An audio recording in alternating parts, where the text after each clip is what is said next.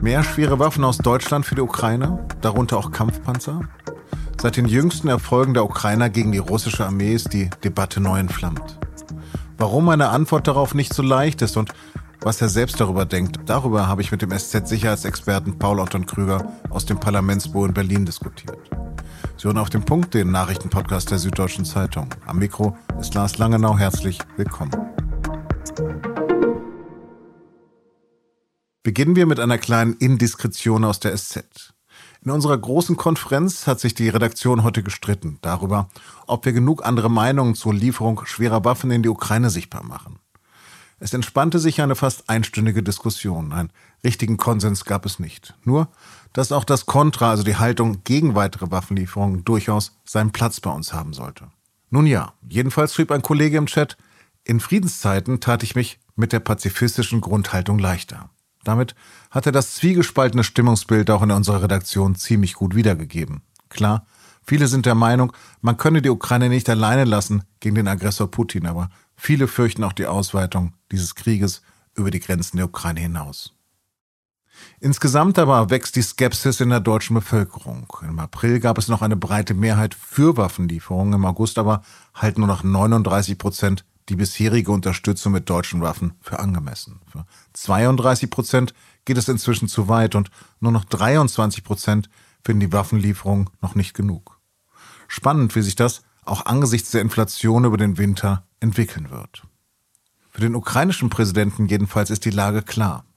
Am Wochenende hat Volodymyr Zelensky gesagt, er glaube, im Winter komme der Wendepunkt, der zur schnellen Befreiung der Ukraine führen könne. Wenn man ein bisschen stärker bewaffnet wäre, könnte man auch die Befreiung schneller vorantreiben. Zuvor hatten die ukrainischen Streitkräfte große Geländegewinne im Raum Kharkiv erzielt. Sie sollen da nur noch 50 Kilometer von der russischen Grenze stehen. Nach eigenen Angaben hat die ukrainische Armee seit Anfang September mehr als 3000 Quadratkilometer zurückerobert. Ist das ein Argument für mehr Waffenlieferung, wie Zelensky meint? Und wenn ja, welche Waffen haben wir bereits und welche sollten wir noch liefern? Darüber habe ich mit meinem Berliner Kollegen Paul Anton Krüger gesprochen. Paul Anton, deine Einschätzung angesichts der jüngsten ukrainischen Geländegewinne und der riesigen russischen Militärmaschinerie. Können die Russen zwar eine Schlacht, aber längst nicht den Krieg verloren haben? Also ich würde sagen, dass es zumindest eine schwere taktische Niederlage ist. Ob das jetzt die Wende für den gesamten Krieg ist, das kann man, glaube ich, nicht sagen. Es sind ja immer noch über 20 Prozent des ukrainischen Territoriums von russischen Truppen besetzt. Die ukrainische Seite hat aber bewiesen, dass sie gegen einen vermeintlich übermächtigen Gegner durchaus in der Lage ist, äh, militärische Erfolge zu erzielen und auch in größerem Umfang strategisch nicht ganz unwichtiges Territorium zurückzuerobern. Und das ist natürlich schon, nachdem sie den Angriff auf Kiew zurückgeschlagen haben, der wichtigste Erfolg der ukrainischen Armee in diesem Krieg. Durch diesen Erfolg lebt ja auch gerade die Debatte um die deutschen Waffenlieferungen wieder auf. Zunächst eine kurze Bestandsaufnahme. Was hat Deutschland inzwischen geliefert und welche Waffen vermieden? Also das ist ja mittlerweile relativ transparent, weil die Bundesregierung das, was geliefert wird, äh, ins Internet stellt. Ähm, es handelt sich um Panzerhaubitzen, Panzerhaubitze 2000. Das ist ein Artilleriegeschoss, das auf einem Panzerfahrgestell montiert ist. Es hat Lieferungen gegeben von Gepard Flugabwehrpanzern, ähm, von denen es zumindest die Annahme gibt, dass sie in diesen Operationen im, zum Einsatz gekommen sein könnten. Es gibt weitere Zusagen für Luftverteidigungssysteme. Iris-T ist eines dieser Systeme, das da geliefert werden soll. Und ähm, darüber hinaus natürlich äh, Munition und andere Dinge. Ähm, aber das sind die bisher umstrittenen Sachen gewesen. Äh, schwere Waffen und was man bisher nicht macht seitens der Bundesregierung ist eben Kampfpanzer zu liefern. Da stehen in Rede Leopard 2, wie sie die Bundeswehr im Einsatz hat, Leopard 1, die es bei, den, bei der deutschen Industrie noch gibt in gewisser Stückzahl, die von der Bundeswehr schon ausgemustert worden sind. Es geht um Marderschützenpanzer, die bei der Bundeswehr ausgemustert sind und äh, in den Beständen der Industrie sich befinden. Der gleiche Typ wird von der Bundeswehr aber nach wie vor eingesetzt und es geht um Fuchs, Transportpanzer oder gepanzerte Transportfahrzeuge. Ähm, genau, die auch in erheblicher Menge bei der Bundeswehr vorhanden sind. Ähm, aber auch da gibt es meines Wissens äh, zumindest in einem gewissen Umfang Industriebestände. Ich habe Zivildienst gemacht, habe null Ahnung von diesem ganzen militärischen Zeugs, aber was ist Iris T und was macht sozusagen den Kampfpanzer Leopard 2 so besonders? Iris-T ist ein Luftverteidigungssystem. Ähm, Kanzler Scholz hat das ja mal in der Rede auch dargestellt. Ähm, mit so einer Batterie kann man im Prinzip einen Schutzschirm über eine Stadt wie Odessa legen. Ähm, und davon ähm, hat man eben ein System, was in Produktion befindlich war, für Ägypten eigentlich gedacht, ähm, jetzt äh, zur Umleitung in die Ukraine umdeklariert. Und das andere Luftverteidigungssystem oder Flug, Flugabwehrsystem ist der äh, Flugabwehrkanonenpanzer Gepard, der eben auch aus Industriebeständen geliefert worden ist.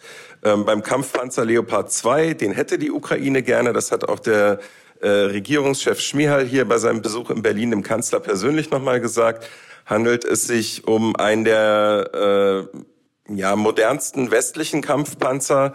Ähm, bisher werden eben vor allem T-72, modernisierte T-72, ähm, aus äh, osteuropäischen Staaten an die Ukraine geliefert und Deutschland hat sich erklärt, im, im Prinzip des Ringtauschs diesen Ländern zu helfen, ihre eigenen Bestände wieder aufzufüllen.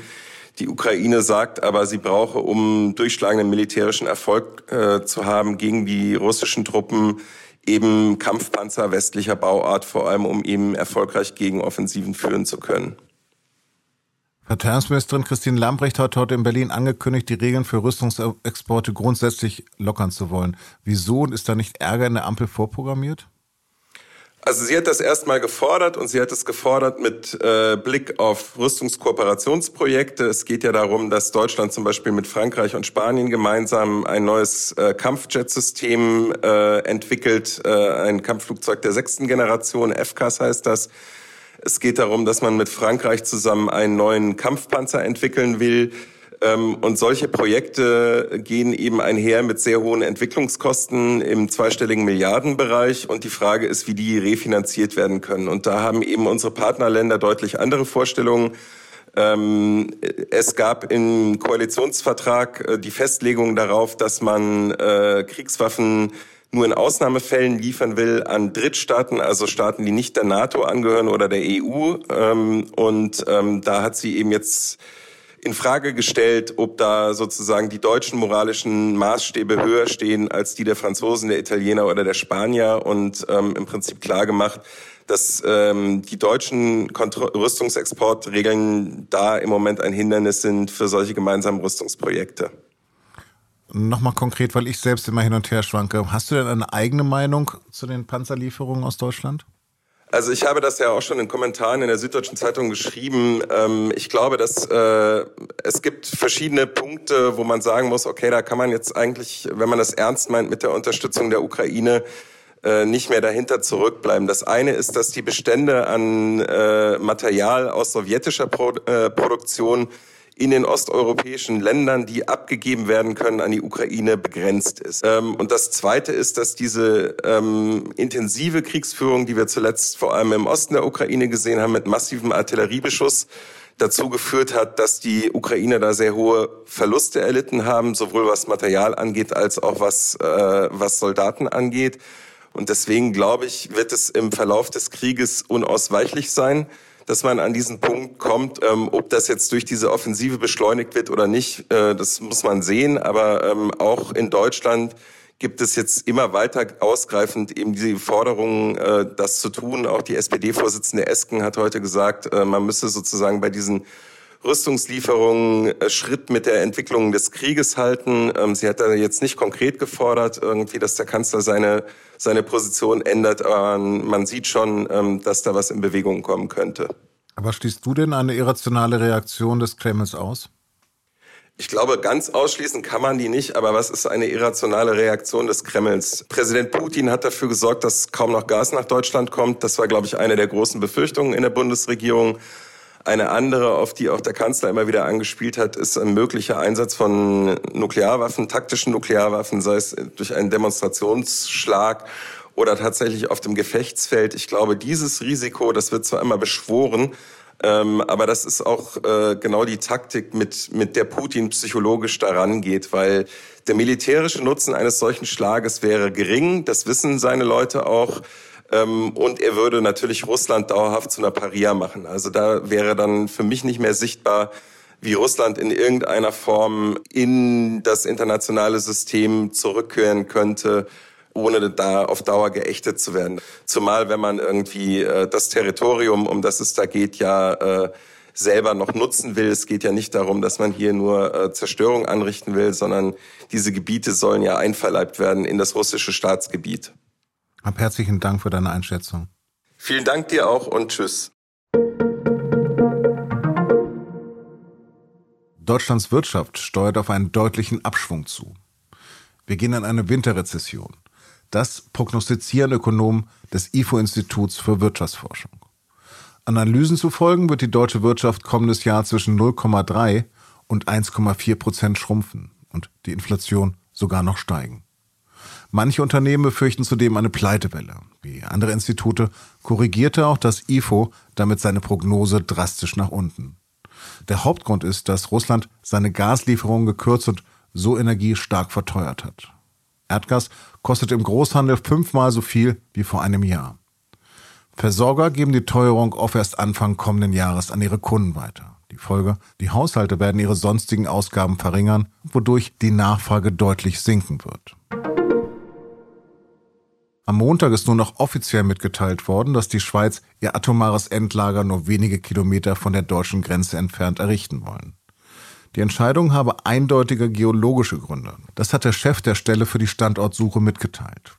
Von allen diskutierten Standorten weise der Untergrund nahe Baden-Württemberg die beste Barrierewirkung auf. Eine endgültige Entscheidung Berns dürfte erst 2029 fallen. Danach muss das Parlament noch grünes Licht geben und vermutlich gibt es dann noch ein Referendum. Ich muss ja gestehen, dass mich der Verbleib der Corgis, also die Hunde der verstorbenen Queen, am meisten bei dem Brimborium in Großbritannien interessiert hat. Jetzt, da ich weiß, dass Prince Andrew sie nimmt, ist für mich der wichtigste Teil der Thronnachfolge geklärt. Wenn Sie das anders sehen, dann bleiben Sie auf monarchie.de, äh, sorry, sz.de bestens über King Charles III. informiert. Redaktionsschluss für Auf dem Punkt war 16 Uhr. Produzierte die Sendung Jakob Arno. Vielen Dank fürs Zuhören. Bis morgen.